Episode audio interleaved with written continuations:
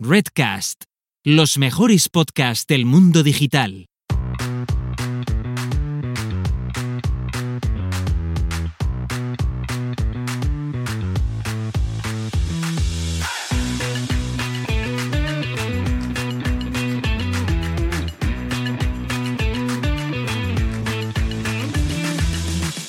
Muy buenas, ¿qué tal?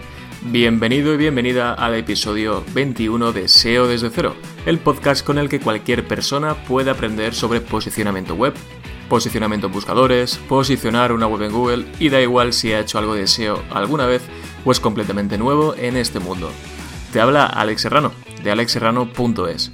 Me puedes encontrar en Twitter en alexserramar. También soy consultor de SEO y profesor de SEO y Google Analytics y formador para empresas.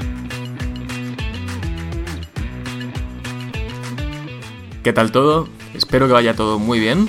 En esta intro no me voy a enrollar demasiado porque el episodio de hoy viene muy muy cargadito y cuanto antes empieces a escuchar todo lo que hablamos Álvaro Peña y yo, mejor que mejor. Antes de comenzar, simplemente recordarte que puedes suscribirte a mi newsletter mensual en la que el último día del mes, además de que te pasen la cuota de autónomos por el banco, recibirás mi newsletter con las novedades SEO del mes y una recopilación de los mejores artículos. Puedes suscribirte en alexserrano.es barra SEO desde cero, todo junto. Y por último, como no, mencionar a nuestro patrocinador SEOwarriors.club, el lugar donde puedes aprender SEO con nuevos cursos y clases todas las semanas. Precisamente, estas últimas semanas han sacado un nuevo curso sobre rastreo e indexación. Así que ya sabes, si quieres seguir aprendiendo SEO, tu sitio es seowarriors.club. Vamos ya con el episodio de hoy, vamos con el super invitado de hoy. Ahora lo conocerás un poco mejor, pero te adelanto algo. Se trata de Álvaro Peña, una voz muy autorizada sin duda en el mundo del SEO en español. Es un gran profesional del que siempre se aprende algo y es que además explica las cosas súper súper bien. Viene a hablar de SEO para e-commerce, SEO para tiendas online, que de eso sabe un rato y os puedo decir una cosa, coged papel y boli porque seguro que tenéis que apuntar más de una cosa de las que dice para luego poder aplicarlas en vuestros negocios, en vuestros proyectos. Así que nada, vamos ya con la entrevista.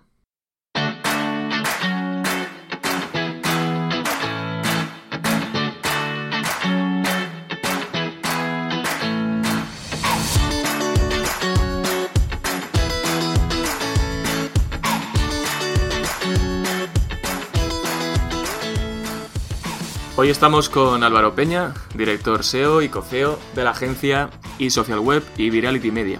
Según subió de Twitter, Álvaro es vegetariano, animalista, ninja en sus ratos libres y fan de los escape rooms. Álvaro, nos tienes que explicar esto de ninja en tus ratos libres, qué es exactamente porque da un poco de miedo. muy buenas, Alex. Pues nada. Muy buenas, ¿qué eh, tal? Muy bien, muy bien. Eh, lo de ninja en ratos libres es porque desde hace ya más de, pues yo qué sé, 10, 15 años, yo creo, eh, hago artes marciales y, y es una pasión que tengo que me gusta probar muchas artes marciales, he hecho muchos años de varias de ellas y por eso soy, soy ninja en ratos libres siempre que me deja el tiempo. Ah, qué bueno, qué bueno. Entonces mejor, mejor no hacerte SEO negativo por si acaso, ¿no? sí, te puede caer alguna, alguna galleta. Muy bien.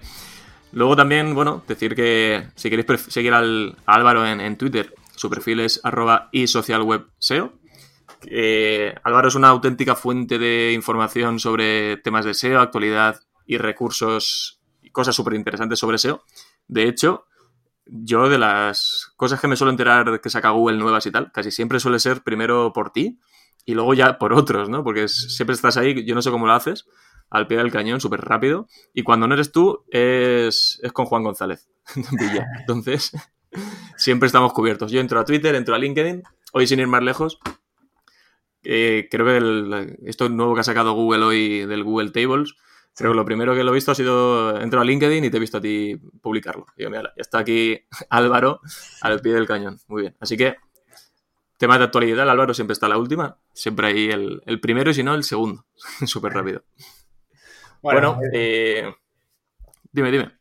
No, no, que bueno, al final lo comentaba el otro día en otro podcast que creo que los que tenemos una agencia o somos las cabezas más visibles, tenemos la, responsabilidad de, estar enterados a la última de todo y bueno, simplemente se comparte en redes sociales por aportar a la comunidad y por, usarlo como, eh, como canal de aprendizaje y siempre que pueda ayudar al resto de, la comunidad, pues oye, una, una maravilla que sigamos aprendiendo entre todos. Totalmente, porque además salen tantas cosas todos los días, novedades, eh, cosas que pasan en Google, actualizaciones. Uno que, oye, que es que ha dicho John Muller esto en, Twitter, ¿no? Y al final, oye, pues entras y que entre varios SEOs que están muy, muy al quite de todo, te vayan teniendo al día, se agradece muchísimo. Porque al final es que es abrumador toda la cantidad de información que hay, todo lo nuevo que sale todos los días, y dices, hostias, pues ya sé que todos los días entro y entre LinkedIn y Twitter me guardo luego las cosas en favoritos y ya puedo estar al día más o menos de todo. Así que es una labor muy, muy buena. Que entre todos nos ayudemos en ese sentido es eh, muy chulo. Así que nada, ya os digo, si queréis estar al día, seguid a Álvaro en Twitter porque no se pierde nada. Pues muchas gracias. Bueno, Álvaro, pues eh, te invité hoy al episodio de hoy porque queríamos hablar de, SEO para e-commerce y dije, qué mejor persona para hablar de esto que un crack como, como tú. Seguro que, que podemos hablar de muchas cosas. No, no va a dar para todo lo que, lo que se pueda hablar de SEO para e-commerce, porque es un mundo muy, muy completo, muy amplio, muy, muy complejo incluso, ¿no? El SEO para e-commerce, pero bueno, vamos a intentar que nos des algunas pinceladas para aquellos que tienen un e-commerce y que están empezando a aplicar SEO o que nunca han aplicado SEO o gente que se está planteando montar un e-commerce, pues que tenga esos pequeñas, esas pequeñas instrucciones o nociones de, por dónde empezar. Y sobre todo yo creo que ahora esto viene muy bien porque con todos estos meses que hemos tenido de, situación excepcional, pues hay muchas empresas que se han tenido que montar un e-commerce de la noche a la mañana, como aquel que dice, ¿no? Y al final todo lo que tenga que ver con SEO en e-commerce les vendrá bastante bien. Así que si te parece, vamos al, vamos al lío. Venga, vamos allá. Vamos a ver qué te sacamos. bueno, a ver, eh, aunque ahora entraremos en detalles eh, de todo lo que vamos a hablar, pero a grandes rasgos, ¿podríamos decir que existe alguna diferencia o qué diferencia existe entre el SEO que se hace para un e-commerce del resto que del resto de SEO o del resto de webs o tipos de negocio? Vale, ¿Qué nos pues, dirías? Sí, bueno, diferencias realmente con, con e-commerce hay muchas, porque al final es una, una tipología diferente de web que tiene una serie de características comunes, eh, como pueden ser, pues la mayoría de los casos son arquitecturas bastante complejas, porque tienes eh, muchos filtros, tienes segmentos, tienes paginaciones, eh, mucha variedad de, categorías, subcategorías, luego el tema de los productos, pues hace que si los coges desde proveedores tengas contenido copiado, tengas team content, o sea, hay, hay muchas diferencias, pero yo creo que lo que marca más la diferencia de un e-commerce versus el resto de proyectos, es eh, que la intención de búsqueda principal de esta tipología de, sites es que son mayoritariamente transaccionales. O sea, si tú entras en Google, vas a poder buscar sobre cualquier cosa o sobre cualquier intención de búsqueda. Pero si entras en Amazon, que podría ser la referencia del e-commerce a nivel mundial, eh, o por lo menos a nivel eh, occidental, ¿no? ya no, no me meto tanto en en Asia y demás, que están, hay, hay, grandes players ahí, pero si tú entras en Amazon, es, eh, entras para comprar. O sea, tiene una intención directa transaccional y es lo que debemos ir buscando en cualquier eh, proyecto de e-commerce que tengamos, que tenemos que tener muy claro el foco, que la gente lo que busca cuando entra en un e-commerce es principalmente comprar un producto y ahí es donde está eh, nuestro beneficio, ¿no?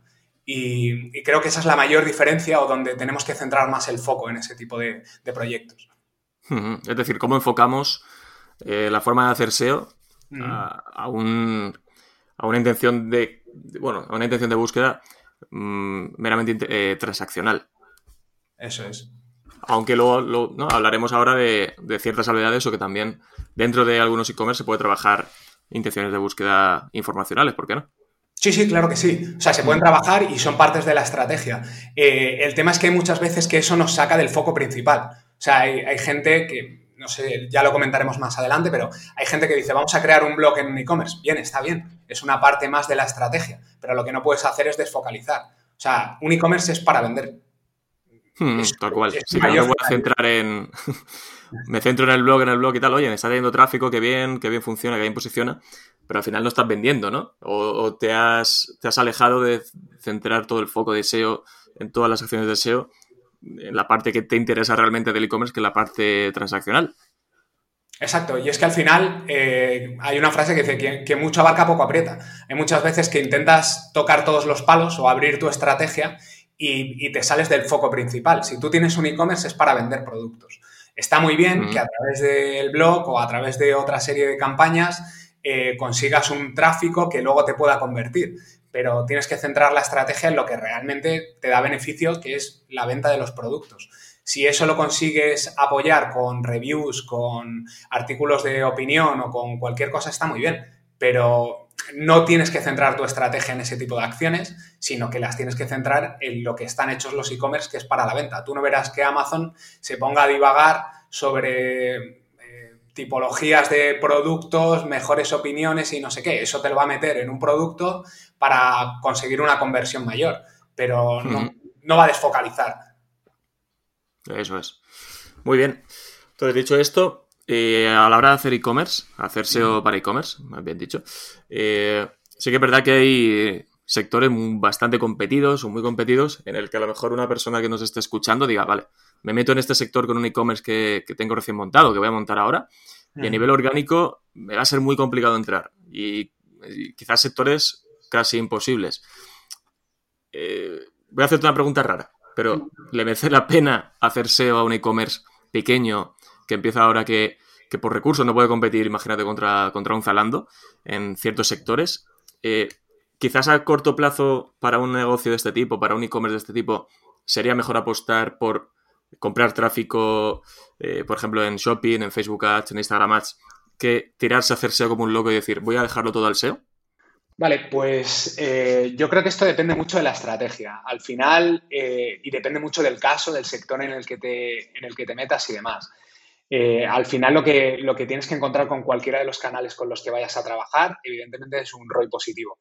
Y, y es importante y es interesante eh, ver los diferentes canales, porque hay muchas veces que crees que un canal no te puede funcionar y cuando lo pruebas te das cuenta de que lo mismo el retorno es mucho mayor, mucho más positivo de la inversión que estás haciendo. En el tema específico del, SEO, yo creo que aquí hay dos puntos que, deberíamos tener en cuenta y es, eh, por un lado, el producto y por otro lado, la, estrategia.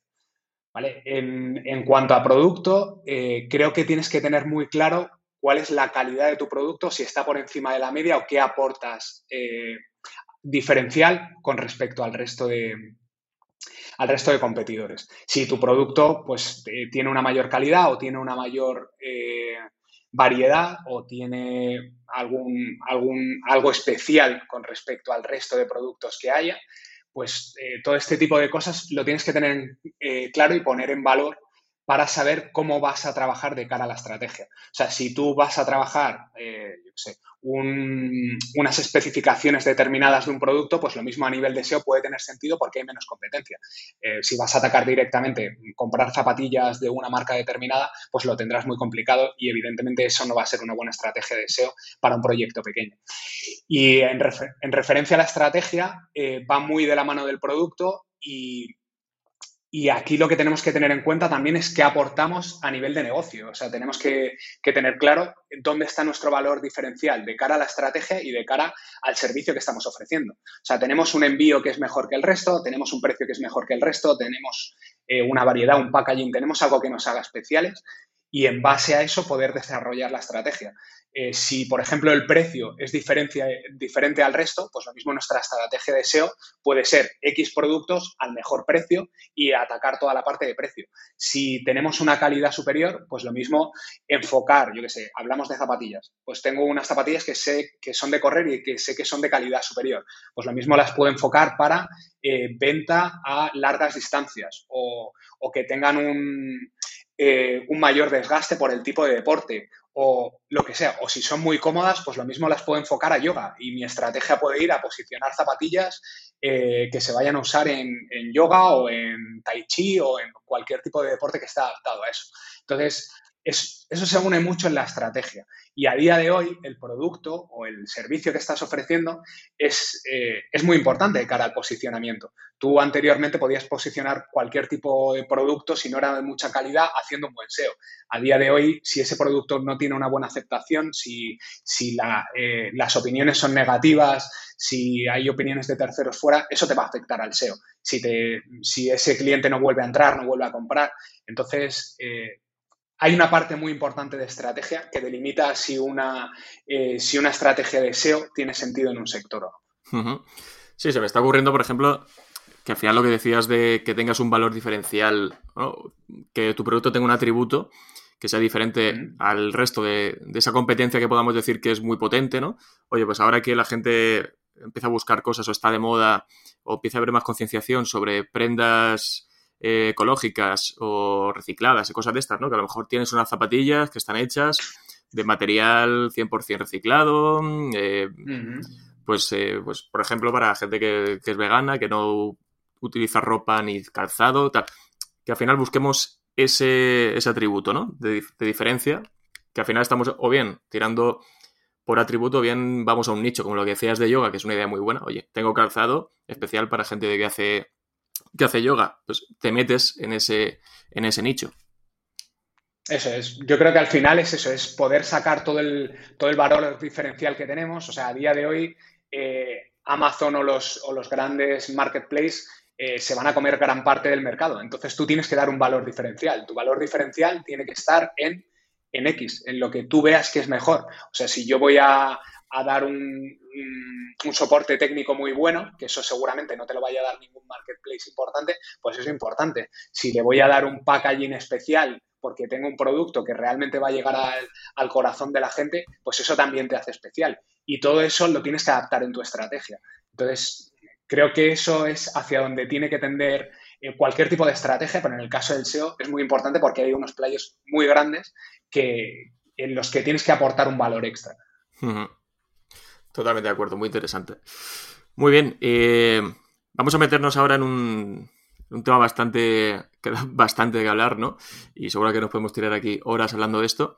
Es si, una persona quiere empezar a hacer un e-commerce eh, desde cero, o bien tenemos un e-commerce ya hecho y empezamos a aplicar ahora el, SEO, ¿por dónde podríamos empezar? Eh, hay un montón de cosas, yo creo que, se podrían abarcar, ¿no? Pero, por ejemplo, si empezáramos desde, desde cero a montar este e-commerce, o, a replantear la estrategia SEO de este e-commerce. Por ejemplo, en cuanto a arquitectura web, ¿cómo podríamos plantear una arquitectura web de un e-commerce? ¿Qué tips nos podrías dar o qué recomendaciones nos podrías decir a la hora de, plantear esa, arquitectura? Vale, yo creo que a nivel de SEO eh, hay muchas veces que se olvida la parte de negocio. Yo siempre intento inculcar a todo el equipo que tengan muy claro la parte de negocio, porque hay muchas veces que pensamos en arquitectura y la pensamos desde el punto de vista, desde el punto de vista SEO y dices, vale, eh, voy a potenciar X categoría, voy a potenciar, pero esa categoría, ¿por qué viene? No viene por el volumen de búsquedas, no viene por el CPC, esa categoría viene determinada por el negocio. O sea, si un cliente eh, tiene mucho estocaje de un producto y para él es más rentable vender ese stock eh, porque le sale mucho más rentable que comprar stock nuevo, pues tu arquitectura tiene que ponderar hacia deshacerte de ese stock. O si tiene mucho margen en una tipología de producto, tu arquitectura tiene que potenciar ese, ese tipo de producto. Entonces, para mí, lo primero en, cualquier proyecto, si lo abres de, de cero, es tener muy claro el negocio donde estás entrando. O sea, la parte de negocio muchas veces que se olvida y nosotros como SEOs que abrimos muchos proyectos, hay muchas veces que pensamos en SEO, en SEO, pero hay una parte de negocio ahí que es lo que acaba haciendo diferencial que un, que un proyecto funcione a largo plazo o no funcione. Entonces, lo primero que tenemos que, hacer es entender bien ese negocio. Una vez que hemos entendido el negocio, ya nos podemos meter en, temas más técnicos. A nivel de arquitectura, por ejemplo, eh, una cosa que hace muy diferente el SEO de, de e-commerce versus el resto de SEOs es, por ejemplo, toda la parte de, filtrados, eh, de segmentaciones, de categorizaciones, de paginaciones. Entonces, la arquitectura va muy determinada por eso. ¿Por qué? Porque si tengo muchos filtros, el, el se va a repartir entre todas esas segmentaciones que estoy haciendo. Si genero muchas categorías, se va a repartir entre todas ellas. Si hago muchas paginaciones. Entonces, para mí, eh, lo primero es entender muy bien el negocio y en base a eso empezar, empezar a segmentar. Cuanto menos tenga y más útil para el usuario, mejor. O sea, eh, ¿Cuántos productos tengo? ¿200? Vale. ¿Entre cuántas categorías lo puedo, lo puedo repartir? Eh, pues lo puedo repartir entre todas estas categorías. ¿Le dan valor al usuario? Sí. ¿Tienen sentido para el negocio? Sí. Pues entonces estas son las categorías que tengo. Ahora bien, voy a meter los productos y voy a establecer unos, unos filtros que aporten valor al usuario. ¿Esos filtros tienen búsquedas? ¿No tienen búsquedas? Pues ya veré si los tengo que capar por robots o los tengo que, permitir eh, que se indexen, los tengo que enlazar, los tengo que, meter dinámicos por, eh, por Ajax, cómo los tengo que, aplicar en función de, las necesidades. Pero va muy unido, va muy unido al negocio. A nivel de tips, a mí personalmente creo que uno de los mayores problemas que suelen tener los e-commerce está en las paginaciones, donde nos vamos a niveles de profundidad eh, enormes por un mal análisis, por un mal análisis de negocio. Eh, o por eh, intentar tener estocaje de todo o productos infinitos. Hay muchas veces que hay categorías que tienen 3.000 mm, productos. dices, esto no cabe en ninguna cabeza. O sea, es imposible que un usuario se vaya a mirar 3.000 productos. ¿Cuántos estás vendiendo? Sí, o que te encuentres un, producto en cinco categorías diferentes, el mismo producto también. Correcto, correcto. Al final, claro. También, eso... Es, otro problema. Sí, sí, o sea, una, mala segmentación de producto. Sí, sí, sí. O sea, eso pasa, eso pasa muchísimo y hay muchas veces que es que tienes los mismos productos en diferentes categorías y acabas teniendo contenido duplicado porque es eh, lo mismo mal segmentado. Entonces, eh, bueno, ahí hay mucho problema. Eh, a nivel de arquitectura, ya te digo, intentar tener las mínimas categorías que sean útiles para el usuario. Eh, los filtros, ver si aportan valor, si tienen valor eh, a nivel de SEO, si tienen valor a nivel de SEO, pues cuáles voy a indexar. Y los que vaya a indexar los voy, los voy a enlazar. El resto, pues lo mismo no tiene sentido que los enlace y puedo usar otros recursos técnicos que limiten ya sea la rastreabilidad o, la indexación de esos, de esos filtros. Eh, a nivel de categorización, pues eh, la misma idea, cómo relaciona las, categorías, tengo categorías, subcategorías, cómo lo divido, pues eso es muy importante. Hay muchas veces que nos volvemos locos con las subcategorías en los e-commerce. Tengo una categoría principal que es extremadamente genérica y le meto una subcategoría y como todavía sigue siendo muy genérico, le meto otra subcategoría y nos vamos a unos niveles de profundidad ahí enormes. Entonces, eh, creo que hay muchas veces que se invierte poco tiempo en hacer un buen análisis de negocio y en entender bien el cliente que te va a comprar y el, y el producto, el estocaje que tienes, y eso lastra o complica demasiado las arquitecturas. Entonces, entender bien el, negocio y el producto es, algo muy importante para hacer una, arquitectura mucho más óptima. Muy bien. Has mencionado una cosa que, que, bueno, muchas veces surgen dudas con este tema, que son las paginaciones. Eh, las paginaciones de todo tipo. En este caso, pues pueden aparecer paginaciones en, categorías de producto, en subcategorías. ¿Qué, ¿Qué recomiendas hacer con las paginaciones? Porque, vale, tenemos una categoría con 3.000 productos, está claro que seguramente vamos a tener un montón de paginaciones, que al final estamos teniendo niveles de profundidad, son más páginas a rastrear. Mm, ¿Qué recomiendas hacer con esas paginaciones? ¿Tener más productos por página? Eh, ¿Desindexar las paginaciones? Mm, hemos visto bueno, hay ciertos e-commerce que en lugar de tener paginaciones tienen el, botón de cargar más y te van cargando los, los, eh, productos. Hmm. Más o menos, ¿qué es lo que, es lo que recomiendas? Vale, aquí hay mil casuísticas posibles, porque eh, todo depende de tu estrategia y de, lo que, y de lo que quieras. Si tienes productos que tienen valor a nivel de SEO y, y, es necesario que estén rastreados, las paginaciones las tienes que tener y las tienes que tener abiertas. Si las pones no index, el robot eh, poco a poco irá dejando de rastrear esas páginas y podrás tener problemas de que esos productos no lleguen a rastrearse. ¿vale? Entonces, eh, el no indexarlas tiene que tener sentido con la, estrategia. Eh, de igual forma que bloquearlas. Si tus productos, oye, tienes mucha variedad de producto, pero realmente el valor lo estás dando en la categoría, pues quizá lo que tienes que hacer es bloquear las paginaciones, eh, poner un scroll infinito o eh, a partir de X paginación no dejar que, Google crawle más bloqueándolo por robots. O sea, el tema es que depende mucho de la, estrategia que quieras hacer.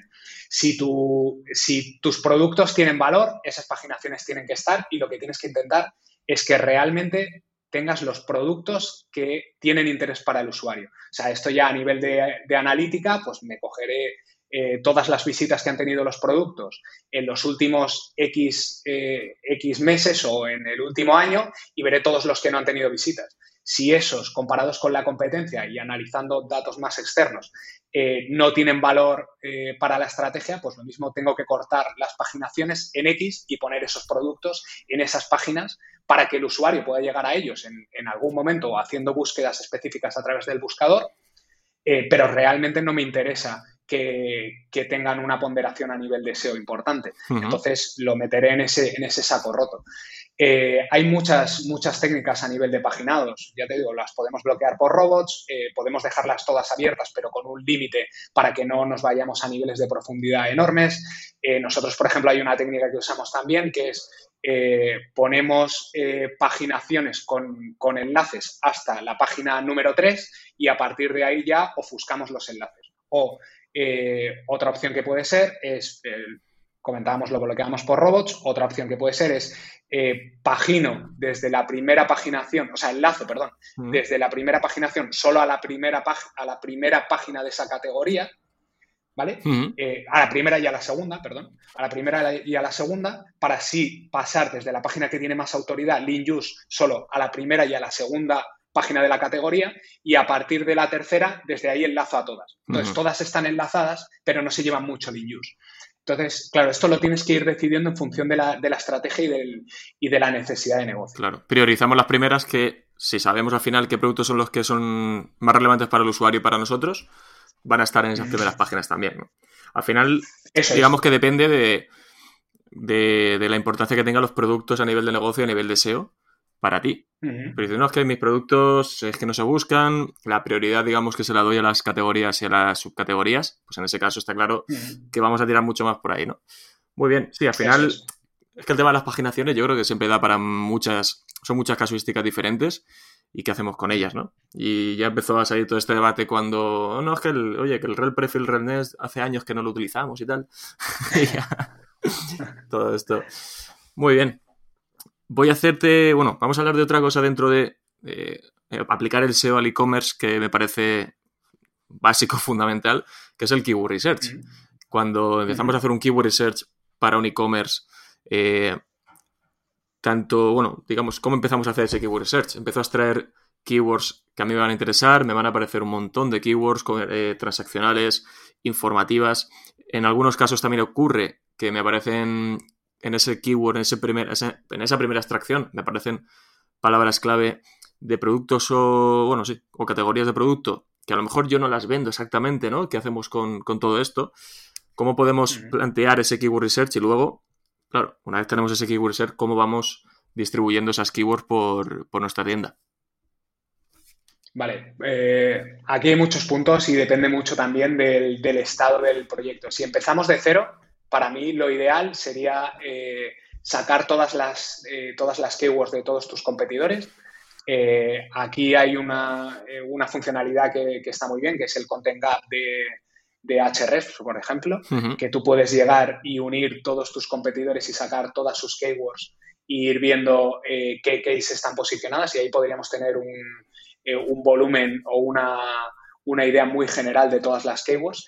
Y en base a eso, eh, creo que es muy importante una, una, comunicación con el cliente para ver realmente qué es lo que tiene sentido, qué es lo que van a poder trabajar y, como decíamos antes, cuáles son las que les generan mayor eh, beneficio a nivel de negocio.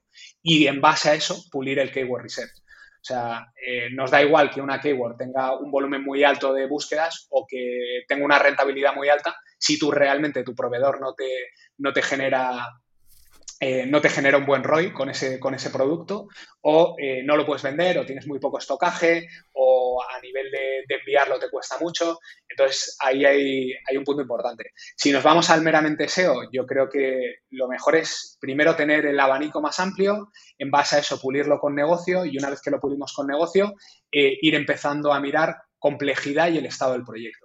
Si yo voy a atacar keywords que son muy complejas, pero mi proyecto acaba de nacer, pues evidentemente lo que tendré que ir es a las keywords que me generen un mayor beneficio de negocio, pero que sean menos competidas. Entonces, quizá en unas etapas eh, primigenias del proyecto, lo que tengo que intentar tender es a posicionar las keywords que tengan menor nivel de complejidad, o sea, a nivel de arquitectura, como comentábamos antes. Intentaré que esas keywords eh, estén eh, mejor enlazadas, que tengan más payrank interno para que empiecen a rankear mejor y empiecen a traccionar más tráfico y a generar más ventas. Y en base a eso, pues ir eh, abarcando toda la semántica de la keyword de, mayor complejidad para ir atacando el resto de keywords. ¿no? Entonces, primero empezaré por, por keywords más long tail, que a nosotros nos generen beneficio, pero que eh, tengan una complejidad más sencilla y luego las iré escalando a keywords más específicas. Muy bien. Cuando hablas de, bueno, keywords con menos complejidad, eh, bueno, vamos abarcando long tails, eh, keywords más genéricas.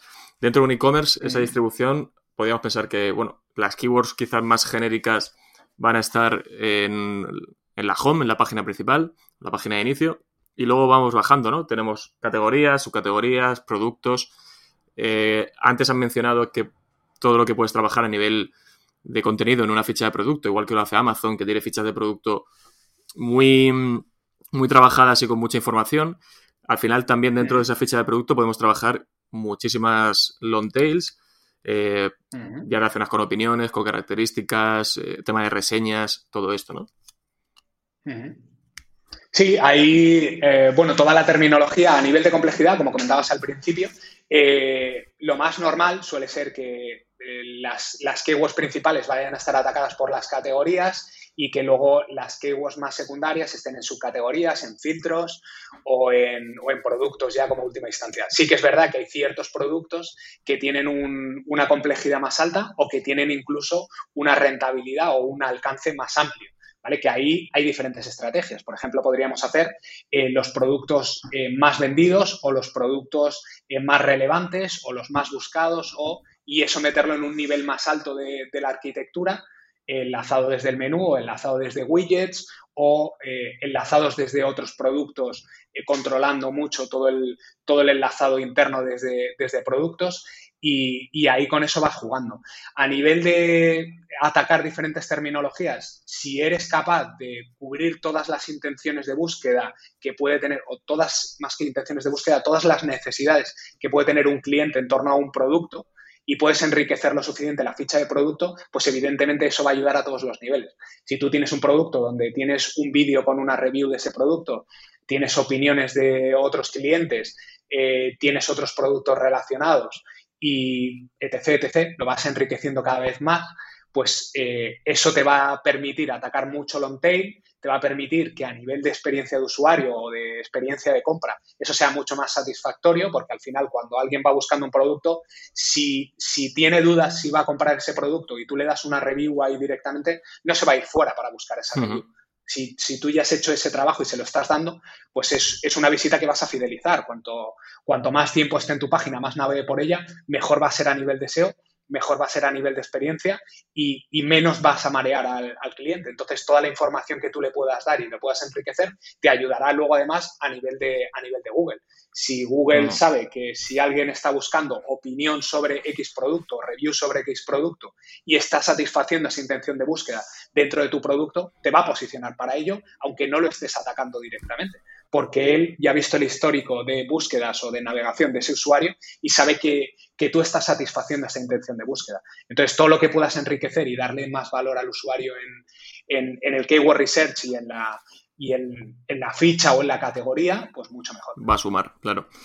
Y esto lo entiendo que dependerá del, del tipo de producto que sea, incluso también de si es una si ese customer journey es muy largo, es muy corto, eh, son compras muy reflexivas o muy poco reflexivas, ¿no? Porque no es lo mismo vender, qué sé yo, eh, un bolígrafo que vender un ordenador portátil de más de mil euros, que el usuario va a hacer una investigación más, más profunda, más extendida en el tiempo, va a mirar opiniones, características, comparativas.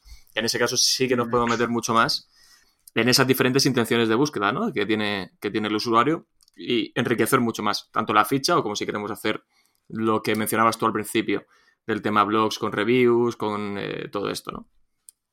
Eso es, sí. evidentemente las, etapas o los, diferentes tipos de, productos eh, definen mucho las etapas de compra. Si tú te vas a comprar un coche, eh, muy raro será que llegues a una web por muchas reviews que tenga, por muchas opiniones, por mucho lo que sea, y, llegues y lo compres. O sea, hay, ciertos productos que evidentemente tienen eh, mucho más tiempo de maduración. Ahí también está eh, cómo anidas toda esa estrategia. Si tú sabes que tienes un producto que es extremadamente caro y que no va a ser una compra compulsiva, eh, tendrás que trabajar muy bien los copies, eh, sabiendo exactamente qué es lo que le ofreces al usuario y luego aparte tendrás que tener una estrategia paralela para las diferentes etapas de la compra de ese producto, eh, como puede ser pues eh, la parte, trabajar bien la parte del, blog, que en este caso sí que podría tener mucho más sentido, pues por ejemplo, ventajas que ofrece un coche determinado porque tiene más maletero, porque tiene yo qué sé, más caballos, por lo que sea. Y ya sí que podrás ir trabajando las, las diferentes etapas ahí puede tener mucho más sentido y al final es que, claro, es lo que comentábamos, ¿no? Hay, hay muchísimas casuísticas. En la mayoría de los e-commerce al uso, que son productos de, pues yo qué sé, de hasta 200, 300 euros, que puedes hacer una compra sin necesidad de salir de, ese, eh, de esa página, pues si tienes bien trabajado una ficha de producto, lo mismo no hace falta que tengas eh, una experiencia de compra tan larga y puedes intentar unificar todo. Si tienes productos mucho más caros o productos de lujo o etc., hay muchas casuísticas, pues sí que tendrás que ir atacando las diferentes etapas y seguramente no las, no las puedas atacar solamente con el SEO. Tendrás que tener ahí una campaña de retargeting, tendrás que ir metiendo eh, eh, un control más analítico de cómo ha ido evolucionando ese, tráfico, si ha entrado por, eh, por, redes sociales o ha entrado por cualquiera de los canales de PPC o X y tendrás que ir trabajando las diferentes etapas. Muy bien.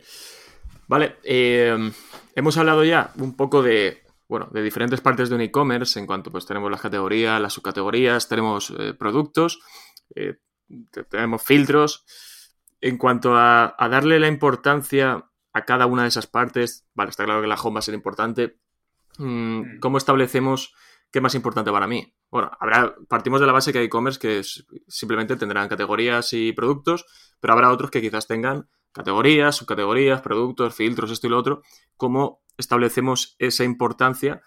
Yo creo que antes ya has ido dando pistas, por un lado, y es importantísimo, conocer el negocio y saber qué partes del negocio son más importantes y en base a esto también aplicar SEO y decir, oye, pues, ¿cómo decido si las categorías son más importantes que, que los productos o si los productos van a ser más importantes que las categorías? ¿Cómo mm, tiramos de aquí? Vale, yo creo que aquí, o sea, la primera parte está clara. Eh, priorizar siempre por negocio y por necesidades de negocio, ¿no? De lo que comentábamos antes, si me tengo que sacar todo el scope, todo el stock, pues voy a priorizar por eso. Si estamos en, un punto en el que todo eso está controlado y ya eh, sabemos que todo lo que hay es importante para negocio, está bien ponderado y demás, eh, tenemos que entrar a un punto de vista más técnico, ¿no? Y ya es donde puede entrar el SEO más, más SEO, ¿no? Eh, pues tendré que hacer análisis, por ejemplo, de productos. Eh, tengo productos eh, de dónde salen las, las, especificaciones o las descripciones de ese producto. Oye, pues sale de un proveedor. Vale, pues lo mismo, tengo que hacer un análisis, una auditoría de contenidos y ver si ese contenido está duplicado, si está duplicado en mi site y está duplicado en otros sites porque tenemos los mismos proveedores o cómo estoy categorizando esos productos.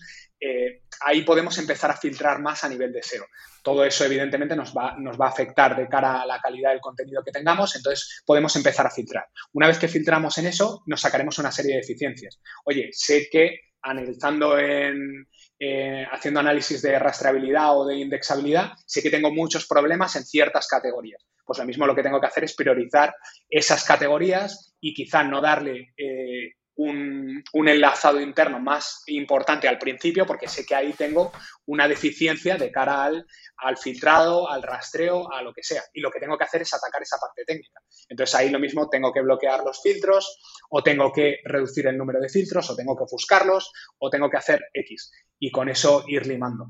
Entonces, eh, en ese punto tenemos que, evaluar mucho las, eh, eh, la escalabilidad de cada una de las acciones y las prioridades de cada una de ellas y saber dónde están nuestros, nuestros principales eh, defectos.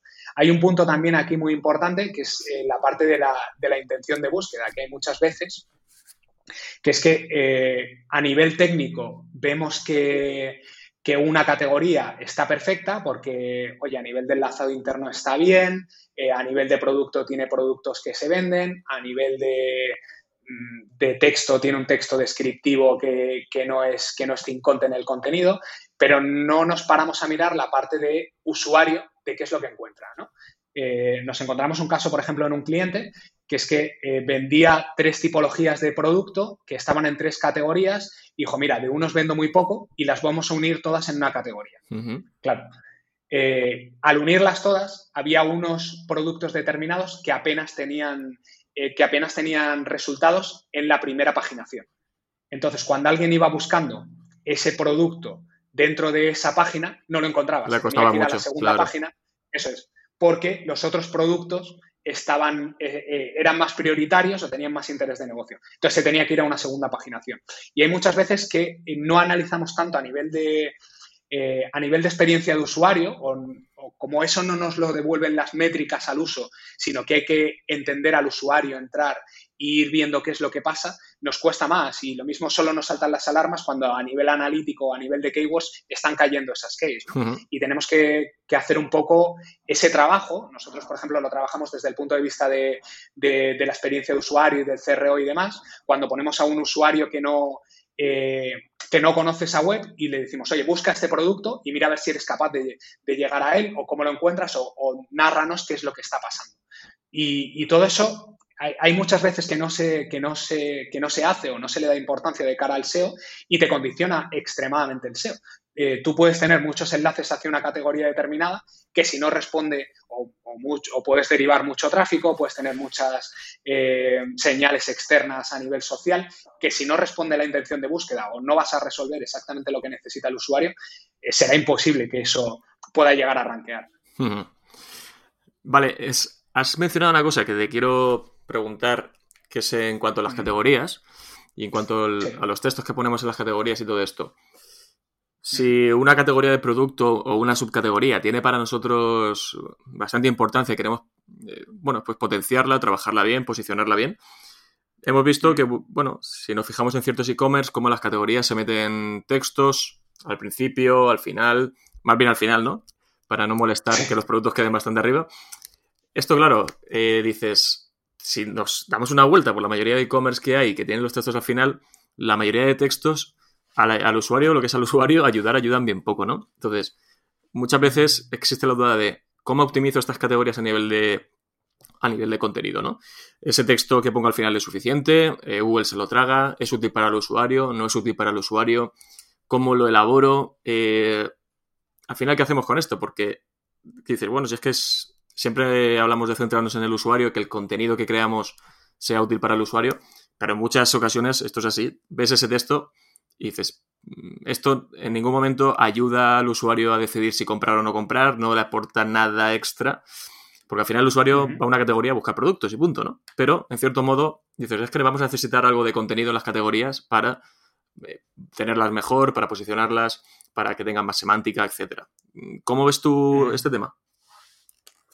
Vale, aquí a, colación de esto, hace creo que un mes y pico, dos meses, le hicieron una pregunta a Yomu y le preguntaban que si el texto en, los, eh, en las categorías ayudaba.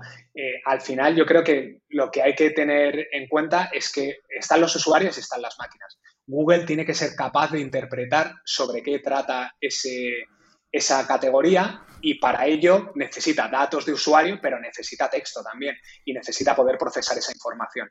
Entonces, que tengamos un texto que le aclare o que le, le dé pie para entender qué es lo que va a contener ahí es necesario. ¿Y es necesario a nivel de 800 palabras? No. ¿Es necesario a nivel de 300 palabras? Seguramente tampoco, ¿vale? Pero es necesario tener un texto para que pueda contextualizar, para que pueda tener una semántica, para que, sobre todo si lanzas el proyecto al principio, eh, que no tiene señales de ningún tipo, pueda entender qué hay detrás de todo eso. Entonces, eh, todo ese texto ayuda exactamente a eso, a contextualizar y a entender mejor a nivel de, eh, de algoritmos o a nivel de bots qué contenido hay ahí dentro. Claro, ¿qué pasa? Que eso, eso ha llegado a un punto en el, que, en el que se ha prostituido y se han empezado a meter textos de 800 palabras en una categoría de un e-commerce. Eso no tiene ningún sentido. O sea, eso mm, sí que es verdad que antes Google eh, discernía mucho peor eh, la calidad del contenido, o lo que era sin content o lo que no lo era, sobre todo cuando había poco contenido, y ahora ya lo lleva mucho mejor pero el intentar eh, atacar todas las keywords de una categoría determinada metiendo un texto de mil palabras en un e-commerce es ridículo a todos los niveles. Y, es que no, le aporta ningún valor al usuario, como bien comentabas al principio. Entonces, ¿tienen que tener texto las categorías? Sí, tienen que tenerlo para ayudar a que se comprenda mejor ese contenido, sobre todo si son proyectos eh, que tienen poca vida, ¿vale? En un proyecto grande que Google tiene muchísimas señales, entiende perfectamente cómo navega el usuario eh, los productos son eh, especificativos ya de por sí y demás, eh, pues no necesita tanto texto. Y yo creo que también aquí ha habido una moda de SEO y hay muchos referentes del sector que lo tienen. pongo el ejemplo, por ejemplo, de Zalando. Zalando tiene unos textos súper grandes. ¿Por qué? O sea, está bien a nivel de SEO tenerlo y llega el cliente y te dice, es que Zalando lo tiene. Sí, pero es que hasta qué punto si lo quita no estaría igual. ¿Cuál va a ser el primero que va a quitar? ¿Cuál va a ser el primero que va a quitar todo eso? Y va a ver qué pasa. ¿Vale? Entonces, hay muchas eh, estrategias y técnicas que se han heredado de, cuando eso funcionaba o cuando los algoritmos no estaban tan, tan evolucionados y demás, que el miedo a perder negocio los va manteniendo a lo largo del tiempo y que realmente a día de hoy muchas veces que no tiene sentido, que realmente si haces un buen análisis de la terminología que vas a trabajar ahí, si hay unas entidades que van a identificar exactamente lo que necesita encontrar Google en un contenido, si puedes usar directamente el, parte del contenido que tiene esa descripción de producto, por ejemplo, para enriquecer más eh, toda, la, toda la semántica o todo el texto que tiene esa categoría. O sea, hay, diferentes técnicas con las que puedes enriquecer todo eso. Algo de texto para ayudarle, sí, sobre todo al principio, eh, cantidades de texto ingente que no se lee nadie y que no te aporta ningún valor, es bastante ridículo. Sí, sí, porque con lo que dices de Zalando que sí tiene textos enormes, están tal, pero que si te pones a leerlos es que no aportan absolutamente nada.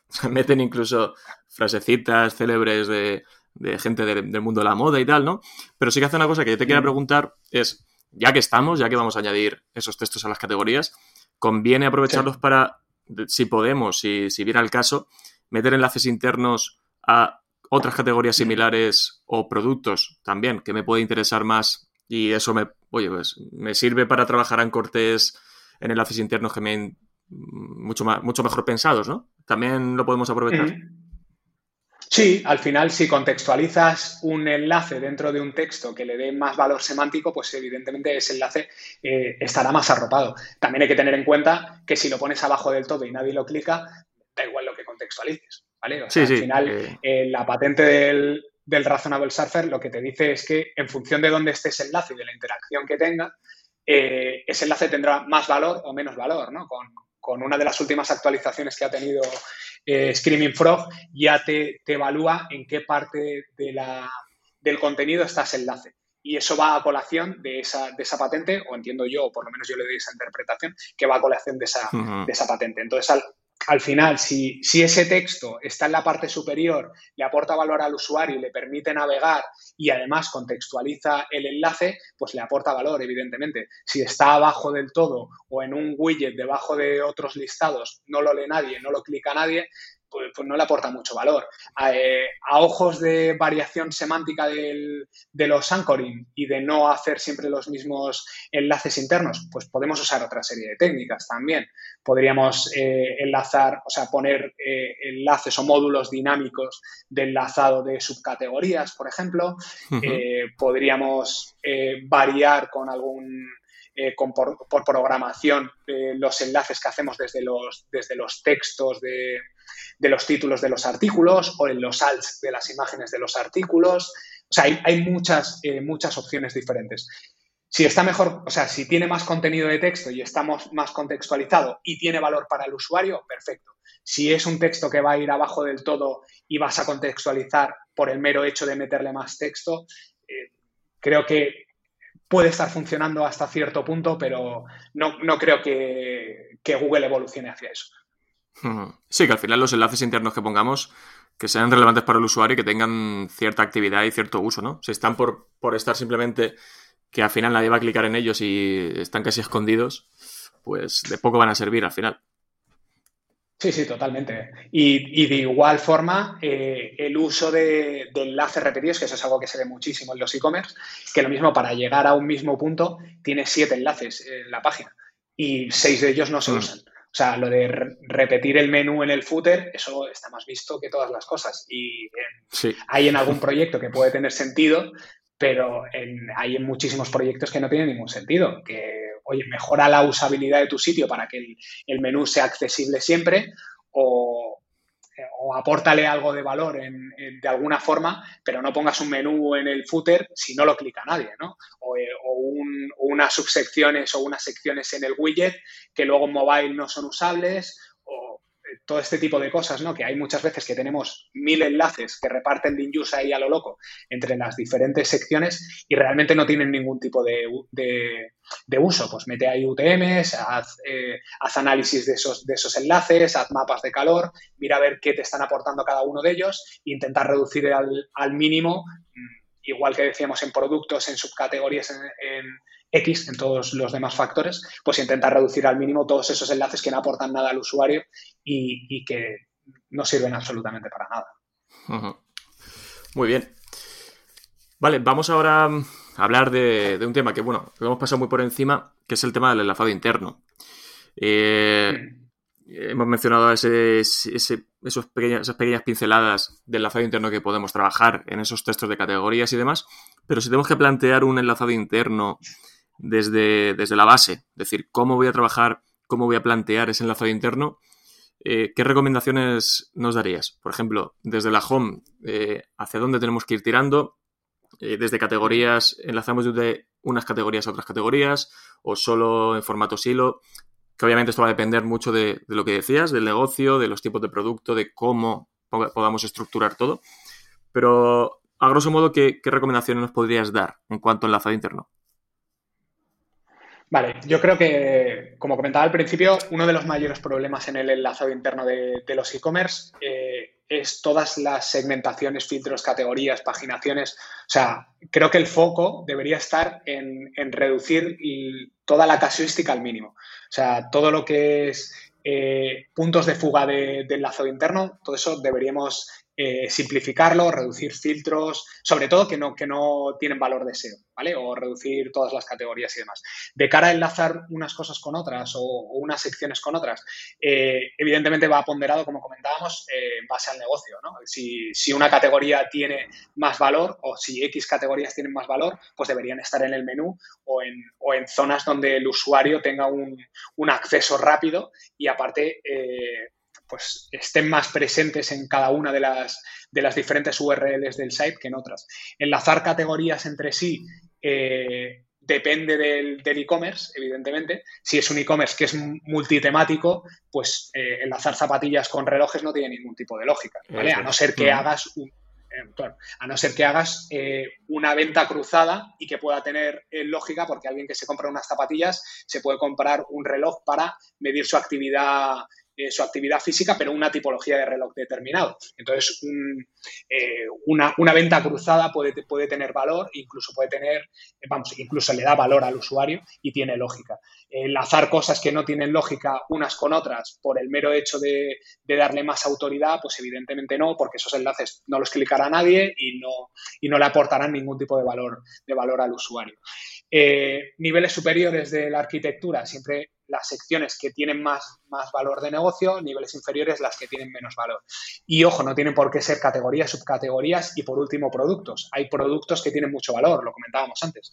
Eh, si un producto tiene mucho valor, lo mismo lo que nos interesa es hacer eh, una sección determinada de los productos más vendidos o los más demandados o productos de moda o X, ¿vale? Y eso lo unimos también con el interés de negocio. Si nos interesa eh, reducir un estocaje de algo o si tenemos un margen muy bueno en una tipología de producto, lo mismo nos interesa destacarlo como productos de moda o como X en una categoría que esté a unos, a unos niveles superiores o en una zona widgetable que esté a unos eh, que estén más partes de la web.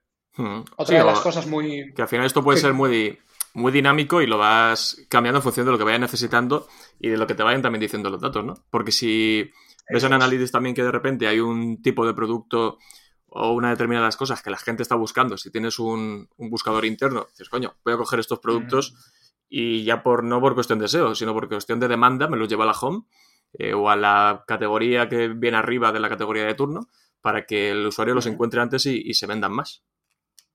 Eso es, porque es que eso al final, eh, o sea, normalmente el buscador lo que, lo que te denota son deficiencias en, tu diseño, en tu, en, tu, implementación de la información. Si alguien se tiene que ir al buscador es porque tu información no está bien planteada. Entonces, si hay eh, mucha información que se obtiene a través del buscador, es porque esos productos o tienen una alta demanda, que también puede ser, que no se ven a primera vista y tienen una alta demanda, que entonces los podemos intentar poner lo más visibles posible, o eh, porque no se encuentran bien. Y si no se encuentran bien, eh, hay que hacer un análisis ahí y hay que ver, pues mira, lo mismo estos productos los tengo que poner al eh, lo más arriba posible en su categoría correspondiente. O dentro del enlazado interno de, unos productos con otros o en las zonas widgetables los tengo que, destacar en esos puntos. Luego hay una cosa también muy importante que es el tema de cómo enlazamos unos productos con otros, porque muchas veces eh, que todo llega a un a, un vórtice final, que es el producto, de donde apenas eh, hay salida, ¿no? Entonces, ¿cómo enlazamos unos productos con otros? Dando más valor al usuario y además dando más valor a, la compra, al, capital final que se invierte en esa compra, es muy importante. O sea, si hacemos un buen enlazado entre productos por intención de compra, eh, por, intención de búsqueda, por etc, etc, ¿vale? O incluso a nivel de SEO, pues eso enriquece mucho. Eh, y además voy a interrelacionar mucho mejor las capas inferiores para repartir de una forma más equitativa todo el, todo el enlazado interno. Entonces, si hacemos un buen análisis ahí, eso le puede dar mucho valor. O sea, un buen módulo de productos relacionados o de categorías relacionadas o, incluso de subcategorías y demás, eso le aporta mucho valor a la estrategia. Totalmente. Eh, antes lo he mencionado, de que a la hora de analizar el, enlazado interno, yo también soy muy fan de, Screaming y de esa actualización que sacaron que te dice en qué parte está el enlace, ¿no? ¿Qué tipo de, zona es? Si es eh, navegación, si es el contenido, si es un footer.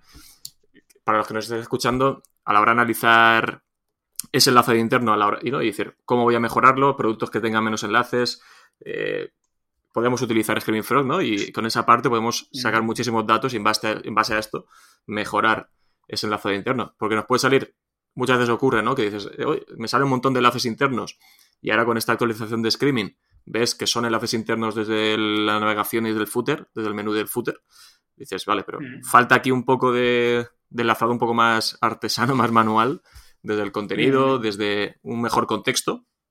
Así que esa parte me parece fundamental. Em, una última cosa de mencionar dentro de los productos. Eh, en un capítulo anterior hablé yo del tema de, datos estructurados, esquema y demás. 100% recomendable datos estructurados de producto, esquema de producto en e-commerce, ¿verdad? ¿O, qué nos dices de eso? vale, yo creo que hay que entenderlo en contexto. Depende de los datos estructurados que hagas y depende de eh, tus productos. O sea, si tú tienes un, por ejemplo, un marcado de datos estructurados de estocaje y a ti se te acaba, se te acaba el stock cada 2x3, Mal pues asunto. lo mismo no es la mejor idea. Claro, lo mismo no es la mejor idea. Te sale el resultado sin stock, vale, pues ya el clic ya no te lo llevas. Exacto. Eso es. O, por ejemplo, si tienes unas opiniones muy malas. O sea, a mí hay algo que, que me gusta mucho cuando, cuando cojo un e-commerce, que es ver las opiniones que hay. O sea, no lo que me dice el cliente. El cliente te va a decir la mayoría de las veces que su producto es, es maravilloso. Es el mejor. O sea, yo cojo. Sí, claro. Yo lo que suelo hacer es coger Screaming Frog y si tiene opiniones de clientes, hago un, un custom extraction, cojo todas las opiniones de los clientes y me las miro. y empieza a leer qué dicen los clientes sobre, esas, sobre esos productos. Y entonces ves las realidades de lo que hay y ves las deficiencias que tiene ese negocio. Y muchas veces el, propio dueño del negocio no, es, no, no sabe hasta dónde va todo eso. ¿Vale? Porque hay muchas veces que se aprueban en los comentarios automáticamente, que y esto va a colación también de las reviews, el, el, marcado de, el marcado de reviews dentro de las SERPs. Claro, si tú tienes eh, revisiones de tus, de tus productos que son negativas, si solo muestras desde las SERS, pues es otro clic que no te estás llevando. ¿vale? Entonces, es algo que tienes que trabajar y que tienes que trabajar, que trabajar bien. Entonces, si sabes cuáles son las deficiencias que tiene tu, tu producto, primero que te ayuda a tener un mejor producto y a ser eh, mejor de cara a tus clientes. Y segundo, que te pone un poco en contexto de hacia dónde está yendo la, la estrategia, qué es lo que estás haciendo y qué valor puedes aportar. Entonces, si, tú, si tienes un buen precio, pues un marcado de precio es una buena idea. Si tienes unas buenas reviews, un marcado de reviews es buena idea. Si no pierdes estocaje y siempre vas a tener un buen, un buen estocaje, pues entonces un marcado de estocaje es buena idea. Si en alguna de esas patas fallas, pues eh, muestra solo lo que realmente te favorece. Hmm. Sí, lo que vas a poder controlar también, ¿no? Eso es. Muy bien. Y justo ya para ir acabando, que, bueno, podríamos estar aquí horas hablando de, eso para e-commerce, pero una cosa que me parece importante y que, en algunos e-commerce ocurre y que habrá mucha gente que tenga estas dudas es sobre el tema justo de stock que acabas de, mencionar. Cuando en un e-commerce tenemos mucho dinamismo ¿no? de, de, stock o de productos que entran, salen, nuevas temporadas, productos descatalogados que ya no se fabrican, ¿cómo gestionamos todo esto? Porque, oye, tengo un producto que mm, ya no tenemos en stock, pero es que me dicen que ya no se, fabricar, no se va a fabricar más y ese producto lo tengo que retirar de la tienda. A nivel de SEO, ¿cómo gestionamos esto? ¿Le hacemos redirecciones? ¿Dejamos eh, la página eliminada? ¿Hacemos un 410? Eh, ¿Cómo podemos hacer esta gestión? Vale, yo creo que aquí hay diferentes casuísticas. O sea, por un lado está el, eh, un producto que no vas a tener en, e, o sea, que no tienes en stock, pero lo vas a recuperar. Entonces, en ese caso, si ese producto lo vendes, o sea, si no tienes stock, muy posiblemente sea porque lo vendes de forma, de forma asidua y te quedas sin, sin estocaje. Entonces, ahí lo más lógico es mantener esa URL porque ya tiene un valor de posicionamiento muy posiblemente y eh, pasa por hacer otras estrategias, como puede ser ofrecer productos que puedan cumplir esa intención de búsqueda y anunciar al usuario que eso va a estar disponible en X o ponerle un cajetín que digas, oye, te interesa este producto, inscríbete aquí, en cuanto lo tengamos te avisamos para que lo puedas comprar. Entonces, no perder, ese, no perder ese lead y poder aprovechar, aprovechar al máximo. Si además tiene una urgencia muy grande, pues decirle, oye, este producto no lo tengo, pero mira mis productos relacionados porque hay varios que es lo mismo que estás buscando, pero con X característica. Y lo mismo, una compra que, podías estar perdiendo, la estás eh, reenfocando hacia, hacia otra venta. Eso sí lo vas a recuperar. En caso de que no vayas a recuperar ese producto, ahí eh, tienes que darle una vuelta también a nivel de, a nivel de SEO. ¿no? Esa URL tiene algún valor, o sea, estaba teniendo tráfico, estaba, eh, tiene enlaces, eh, tiene comparticiones sociales, que tiene valor como tal esa URL. Si tiene valor, entonces tenemos que hacer una estrategia específica para esa URL. Por ejemplo, tengo enlaces o tengo tráfico o tengo señales sociales, pues ahí quizá lo que puedo hacer es eh, o bien, como comentábamos, mantenerlo diciendo que no tengo estocaje y llevarlo a otro producto, o si tengo un producto muy similar, hacer una redirección 301 de ese producto a otro, poniéndole al usuario, especificando que este modelo es muy parecido al otro, para que no se vuelva loco y diga, oye, entro por aquí y me lleva este otro, ¿qué pasa aquí? Sobre todo en, unas etapas eh, eh, primigenias de, de esa redirección porque si entras por Google y llegas a un producto y te lleva a otro, evidentemente ahí te va a petar la cabeza.